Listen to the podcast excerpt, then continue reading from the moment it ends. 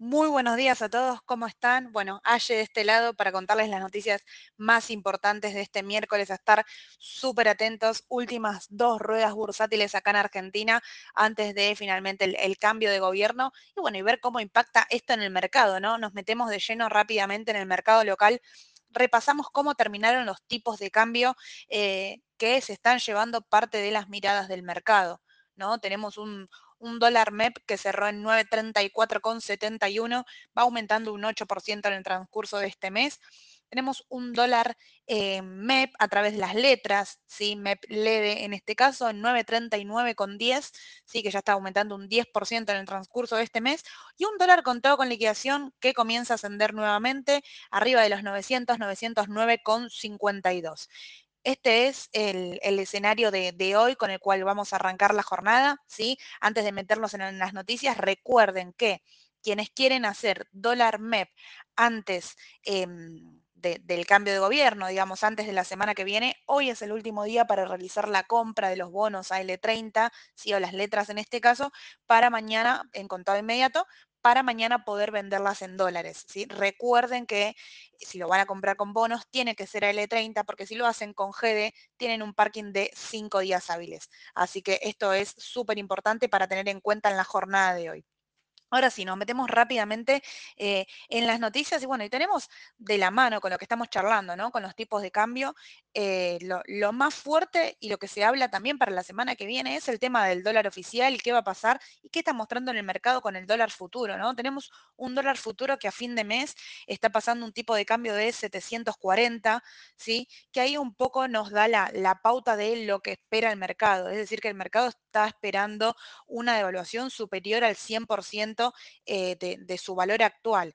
Y ahí ya estacionamos a esta brecha futura, ¿sí? Entre el dólar futuro, en este caso de 7.40, y el dólar contado con liquidación, que está Em, superior a un 30%. ¿sí? Hay que ver, bueno, qué sucede con esto, si surge eh, una devaluación, si el contado con liquidación se mantiene, achica, se extiende la brecha. Es muy importante esto tener en cuenta, eh, bueno, para ver qué, qué, nos depara la semana que viene, ¿no? Sabemos que el dólar oficial está atrasado y hay que ver ese punto cómo se va a resolver. En línea con esto, bueno, tenemos la cotización de los bonos dólar linked que tuvieron ayer eh, una jornada en ascenso, los bonos duales y tienen el TDF 24, TDG 24, TDA 24. Recuerden que la diferencia, como siempre decimos, entre un dual y un dólar linked es que el dual te ajusta también por inflación. Y acá les agrego una segunda novedad que salió hoy también, quizás eh, lo leyeron, si no, acá estoy para, para contárselos, que ya están saliendo los primeros números de la proyección de inflación para los primeros meses de gestión de Javier Milei. Y en este caso, estos primeros números em, dicen que entre diciembre y enero la inflación podría acelerarse en torno a un 40%. Así que estar atentos eh, en torno a la inflación y recuerden que el mercado presenta activos relacionados. Si yo creo que la inflación va a ser así o superior y que el mercado lo va a pasar a precio, bueno, está toda la curva de los bonos SER para tener en cuenta. Recuerden que hay TX24, pero si no quieren tener riesgo el año que viene, pueden hacer TX25 o TX26, ¿sí? Es muy importante tenerlos en cuenta también. Por otra parte, bueno, tenemos una nueva confirmación por parte del equipo económico, podríamos decir, el ex secretario de Finanzas, Santiago Bausile, va a ser se fue confirmado ¿sí? como presidente futuro, en este caso del Banco Central. Aparentemente lo propuso eh, Caputo, bueno, para que sea en, el gobierno de, Javier Milei para que sea el presidente del Banco Central. ¿sí? Recordemos quién fue, ¿no? Fue miembro del Gabinete Económico de Cambiemos durante la gestión eh, del 2015-2019, así que estuvo también en, eh, junto con Caputo trabajando en esos años. Así que a estar muy atentos ahí, van a trabajar seguramente para engrosar las reservas dentro de otros puntos a tener en cuenta que hoy por hoy las reservas se encuentran con un saldo negativo de 12 mil millones de dólares.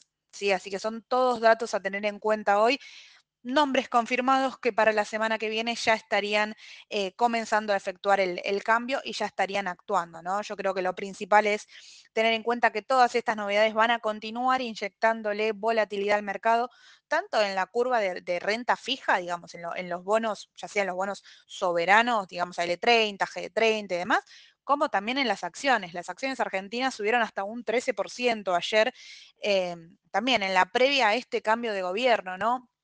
Muchas... Em, si ustedes ven el Merval en dólares, digamos, lo que van a poder ver es una pequeña lateralización y hay una indefinición que seguramente se mantenga en el transcurso de esta semana hasta la semana que viene. Por ahí ya defina con un dato, dato claro, ¿no? Si el mercado se lo toma bien, puede tener otro, otro impulso alcista. El, el mayor... Eh, aumento, ¿sí? dentro de los, de los ADR en dólares lo tuvo IRSA en este caso, ayer con un aumento más de un 10%, e IPF subió un 6% en el mercado exterior. Acá en el mercado local tuvieron... Em, la más destacada, bueno, fue Transener con un aumento justamente, como les comentaba recién, mayor a un 13% y Transportadora Gas del Norte con un aumento de 11%. Así que a estar atentos a todo lo que es eh, Argentina porque va a haber muchísima volatilidad y muchísimos cambios y cualquier novedad va a hacer eh, resentir tanto a las acciones locales como a los bonos soberanos. ¿sí? Pero rápidamente cambiamos la página porque también tenemos novedades en el mercado exterior ¿sí? y se viene un dato clave para el viernes y el mercado sigue estando expectante a eso. El viernes recuerden que viene el dato de empleo que se mira muchísimo para saber eh, si va encaminado y va todo ok en relación a la inflación interanual. ¿sí? Recuerden que el objetivo, siempre charlamos, que el objetivo puntual es del 2%, eh, que actualmente se encuentra alrededor del 3%, pero todo va encaminado a que van a continuar de esta manera con la tasa de interés para poder mantener ese objetivo de forma óptima. ¿sí? También en Estados Unidos, bueno, tuvimos un dato clave que es el dato de las hipotecas que después de subir un 8% en octubre, vuelven a caer un 7% el mercado eh, de las hipotecas, así que a estar muy atentos ahí. Todo esto también está relacionado con el tema de la tasa de interés. ¿sí? Todo lo que es tasa de interés le está afectando tanto a, eh, bueno, al sector tecnológico, porque es más difícil financiarse, como también al sector financiero, incluso ahí también el término de las hipotecas. Pero pasemos a hablar de un punto en particular que siempre estamos charlando, que es el tema de la energía, que viene cayendo, que seguramente en cuando encuentre su piso puede tener un rebote interesante que puede ser oportunidad aprovechando em, acciones relacionadas, ¿sí? que los precios de... Em, de la energía están cayendo y van cayendo ya un 22% en el cuarto trimestre, ¿sí? con una caída de la gasolina, en este caso para Estados Unidos, de un 16%. Pero fíjense lo que siempre charlamos, ¿no? El tema de el WTI, ¿no? Que es el precio de eh, el crudo en este caso, que rompió con los 73 y se encamina a buscar podríamos decir los 70, la zona de ahí de, equilibrio. Hoy por hoy está bajando, está bajando un 0,55 y está en 71,74. Así que hay que ver qué sucede ahí, si se encamina a buscar los 70 y si 70 finalmente es su precio de rebote. ¿sí? A su vez, de la mano con esto, tuvimos novedades acerca de Exxon. Eh, ExxonMobil, la petrolera, una de las más importantes de Estados Unidos, em, aumentará para el 2024 su gasto anual, en este caso proyectado, no para el 2024, ya lo está aumentando entre 22 mil y 27 mil millones de dólares hasta el 2027. Puntualmente la compañía aumenta el objetivo eh, de los gastos porque aumenta el crecimiento, la expectativa de crecimiento también. ¿Sí? Pero a su vez recuerden que no está tomando en, este aumento de gastos, no está tomando en consideración las ganancias que pueden llegar a obtener de la última compra realizada de la adquisición de eh, Pioneer, en este caso, una empresa súper importante en Estados Unidos, que recuerden en octubre Exxon la compró por 60 mil millones de dólares. Así que las primeras ganancias seguramente las estemos viendo en el 2024 acerca de esta inversión que realizó en, en octubre, ¿no? La, la, compra de Pioneer y vamos a ver si eso le ajusta este gasto que están proyectando hasta el 2027.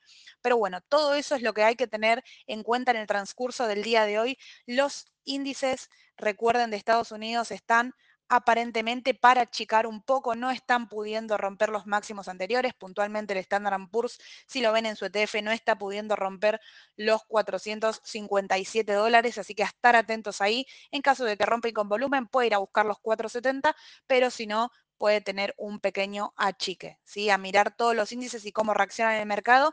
Y como siempre les digo, cualquier novedad nos escriben. Mañana Sole y Edu con todo para explicarles la última mañana del mercado y ver los gráficos antes de este cambio de gobierno. Bueno, que tengan una excelente jornada y que pasen buen día. Hasta luego.